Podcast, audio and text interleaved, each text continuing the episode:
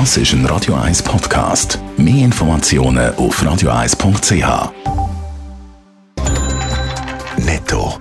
Das Radio 1 Wirtschaftsmagazin für Konsumentinnen und Konsumenten wird Ihnen präsentiert von Blaser Greinicher. Wir beraten und unterstützen Sie bei der Bewertung und dem Verkauf von Ihrer Liegenschaft blasergreinicher.ch Adrian Sutter. Die Ratingagentur Moody's meldet, dass Russland einen Zahlungsausfall hat. Konkret geht es um das Schulden bei internationalen Investoren nicht frischgerecht gezahlt worden sind. Dass Russland zuletzt einen Zahlungsausfall hat bei Gläubigern, sind mehr als 100 Jahre her. Die Lufthansa fliegt wegen der gestrigen Nachfrage nach Flügen ab dem Sommer wieder mit dem Grossraumjet A380. Die deutsche Airline hat die Flotte eigentlich wegen der Corona-Krise mal aus dem Betrieb genommen. Die Sportmarke Nike hat im jüngsten Geschäftsquartal deutlich weniger verdient. Besonders der Lockdown in China hat das Geschäft belastet, hat der Konzern mitteilt. Der Gewinn ist um 5% auf 1,4 Milliarden Dollar gesunken, der Umsatz ist 1% tiefer bei 12 Milliarden Dollar.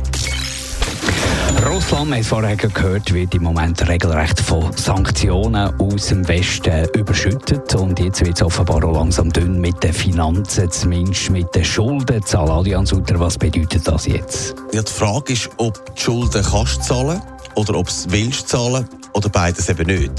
Die Ratingagentur Moody's hat heute mitteilt, dass wir vorher gehört, zum ersten Mal seit über 100 Jahren Russland nicht mehr alles zahlt, was gezahlt werden Konkret geht es da um Zinszahlungen von zwei Staatsanleihen, die auch nach dem Ablauf der Verzugsfrist von 30 Tagen nicht gezahlt worden sind. Das heisst jetzt aber nicht, dass Russland irgendwie kein Geld mehr hat oder pleite ist, sondern dass eben auch Sanktionen gespürt werden.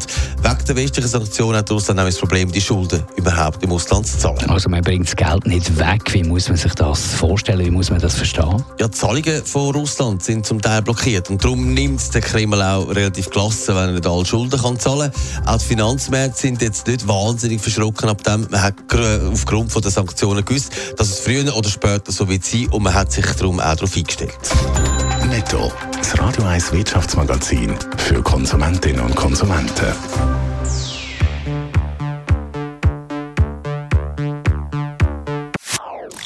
Das ist ein Radio 1 Podcast. Mehr Informationen auf radio1.ch.